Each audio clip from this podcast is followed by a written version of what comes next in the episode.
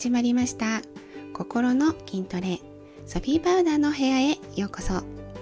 こちらの番組は一人で頑張る女性を応援自立の夢を私の人生を参考に叶えてほしい。一日を楽しく前向きにポジ変する方法や成功させるために必要なコツや知恵なども面白おかしく伝えてまいります。というわけで、えー、本日のテーマはへこんだ時の復活法ですね。はい、えー、ちょっとね今日のお話と今回のお話とま、ね、次回2回に分けてお話しようかなと思っているんですけれども、えー、本日ねお伝えするのはやはりこうあのお仕事をね自分で始めていくと実は7つの壁というのがあってそうですねあの100%ね主体的に生きるようになってくるわけなんですよ。でその中でまあまあ本当にあの落ち着くまで9割私はメンタルだと感じてますね。うん。なので本当にね昨日めちゃめちゃもう幸せと思ってたのが今日はドーンみたいなねあやっぱり無理かもあなんか私できるかも。やっぱり無理かもってねそういう風になってっちゃうんですね。うん。なのであの前もってね知っておくとあの自分だけじゃないんだ。みんな経験することなんだっていうね心構えできると思うのでそのお話を、えーと、今回ねしていこうと思っています。まず一つ目。人間関係の壁。はい。これはもう本当にあの成功される方は必ず訪れます。そして幾度となくっていう感じですね、えー、ステージが上がれば上がるほどあのこのね人間関係の壁っていうのは出てきます。というのはえっ、ー、と先ほど言ったように主体的に生きるようになっていくわけですね。ということは、まあ、会社員の方とか、まあ、パートとかねまあ専業主婦の方もそうだと思うんですけど割とやっぱり人に合わせる、ね、人に言われたことをやっていくとか家族の人に合わせて、ね、自分はね二の次三の次でやっていく、ね、生活していくってことに慣れてしまっている方が多いんですね。まあ、その中でやはり自立して自分で仕事を立ち上げてね何か成し遂げるって時にはやはり主体的にあの生活をね変えていく必要があるわけです。いわゆる自分の意思を持って判断も自分の判断に基づいて行動していくっていう風に、ね、なっていくわけです。でここで何が言いたいかっていうとあの今までね仲良かったお茶飲み友達とかあの会社のね帰りにこうねちょっと愚痴をこぼすようなねお友達とか仲間か、うん、同僚の方いるかもしれないんだけどそういう人たちと話がだんだん合わなくなってきます。うん、私もすごく感じてますね。はい。なので、これはね、何が言いたいかというと、え、ー、と、ステージが上がってるってことです。あなたが、あの、経営者能にね、だんだん変わってきているというところなんですね。自立に向かっていく証拠なのでここはあの皆さんね通っていく通過点になっていきます。だからね気にしなくて大丈夫だよってとこですね。はい。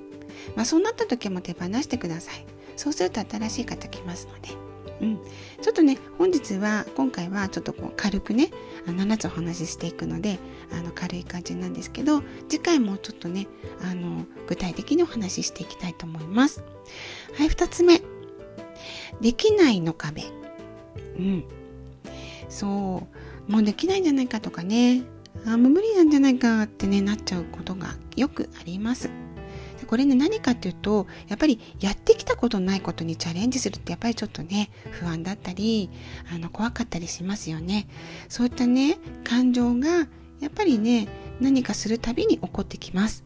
この時の処方箋としては私は分かるできる分かるできる分かるできるってねずっと自分をね励ましてそして特にそういう風になっちゃうと頭で考えちゃうとねあの行動って止まっちゃうんですよ。うん、だから行動は止めないというところですね。ここが、えーと、処方箋になってきますよ。はい。で、3つ目。時間の壁です。うん。あの、副業だったりとかね、した場合は、やはり、あの本業という形で、まあ、会社員さんだったりそっちが優先になると思うんですよ。でも時間を作っていかないとあのことがねあの夢もね進んでいかないからこの時間の壁っていうのはしっかり自分でコントロールする必要が出てきます。はい。4つ目。選ばれるコンセプトの壁。まあねこれねお仕事していく上で最も大事。もう本当に一番最初にこれを作る必要があると言われる私はそう思っているぐらいこのコンセプトの壁が必要なんですね。このコンセプトがないとあの何ていうのかな見切り発車でうん何のこうあのゴールもない目的もないままやっていっても自分の夢って叶わないわけですよね。うん、なので自分自身の気持ちもぶれちゃうからやはりねそこはしっかり作っていくとこのが必要ですね、うん、ちょっとここね一人で考えるのがやっぱり難しい壁になってくるのかなと、うん、思います。はい。で5つ目。5つ目は商品の壁です。そう皆さんどうでしょうか。もう今からねこんな商品を作ってこんな感じで値段もいくらでってね最初からうん、決められる人ってなかなかいないんですよね。うん、でいろいろ試しながら試行錯誤でね皆さんね商品も作っていくと思います。で一つの商品でもないだろうしいくつもパターンをね変えて、うん、または、えいくつかのパターンから選んでもらう選んでいただくお客様にですねそういったねあの商品もあると思いますからそこをねしっかりあのお客様から求められるようなそんな商品をね作っていくのにはやはりね壁がはだかってくるというところですね。はい、で6つ目がはい集客の壁です。うんもうこの集客の壁はねそうですね SNS とかねいろいろあると思うんですよ。ね、紙媒体もね今あるのかな？オンラインはあんまり使わないで大丈夫なんですけどあのそうなってくるとどこから集客すればいいのか？さっき言ったねあのコンセプトがないとやたらめったら集客するようになるんですよ。なので例えばねあの20代の子を、えー、対象者としているのにあの50代の人しかね使ってないような SNS だったりとかそこに一生懸命ね投げかけても来ないわけですなのであなたがあのこれから作っていく商品はどんな人が求めてくるのかっていうところから集客っていうのは作っていかなきゃならないですね。うん、なのでそういった部分がもう壁になってなんかなかなか反応が出ないとかねそう思ってきますよ。うん。まあ、それはねもうねえっ、とそうだな、うん、例えばブログだったりそこから集客取れる人もいるしまあねインスタとか Facebook とかそういうところでねお客様がねつながっていくっていう人もいるしそこはね自分で一生懸命ね探していく必要があります。ねこれは人によってはちょっと時間かかる可能性はありますただ一つの大原則があるのでねあのそこは一人でねちょっとなかなかねあの思いつかないところだと思うんですけれどもあのお話をねあの次回というか、まあ、今後ねしていけたらいいかなと思っています。はい。で7つ目の壁ですね。これはセールスの壁です。はい。で、えの、営業職とかね、されて慣れている方は、まあ多少なりね、あの、パターンとかね、あの分かっているかもしれないんですけれども専業主婦の方またはね会社員の方で事務職だったりとか、うん、そういう方なんかはちょっとこのセールスの壁はあのぶち当たってくるのかな。ね言い方はねあのきつい感じでぶち当たるって言っちゃったんですけれどもうんそうなんですなのであのこのセールスの壁のポイントっていうのは、えーと相手がね求めているもの、うん、それに役に立つように自分が商品を作っていくことなんですよ。それができるようになるととってもグッドです。はい、そうするとね、あの、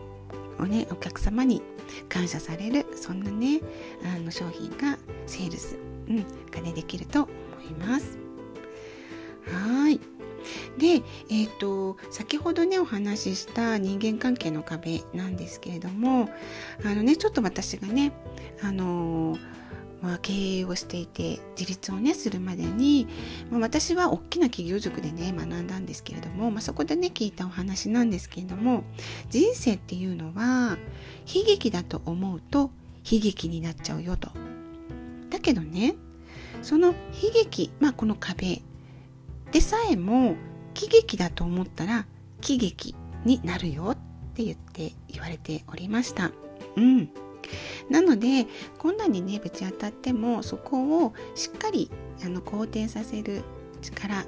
またはねあのそこをね自分自身をこう励ましていく、えー、メンタルですね。うん、もうね柔軟性のあるメンタル、ね、そういうのはね持っていくといいんじゃないかなって思います。はいここまで聞いていかがだったでしょうか、ね、本日のお話は以上となるんですけれども、ね、あのこの壁聞いてねあ聞いたことあるとかねあとは今日、ね、今回メモをね取ったりとかされた方、ね、また一歩踏み出せているんじゃないかなと、うん、思いますよ。まあ、次回もね、えーと、パート2と、うん、その2という形で、えー、次回のテーマはちょっと待ってくださいね。はい、次回のテーマはへこんだ時の復活法その2の巻だよということで。はい。えーとね次の次回のお話は、まあ、処方箋が結構入ってきます。うん、心の筋トレとしてですね、うん、どうすればね乗り越えていけるのかをねお話ししていきたいと思いますから。はいまたお楽しみにしてください。はいでは本日の本日のお時間は以上となります。またソフィーパウダーの部屋お越しください。お待ちしております。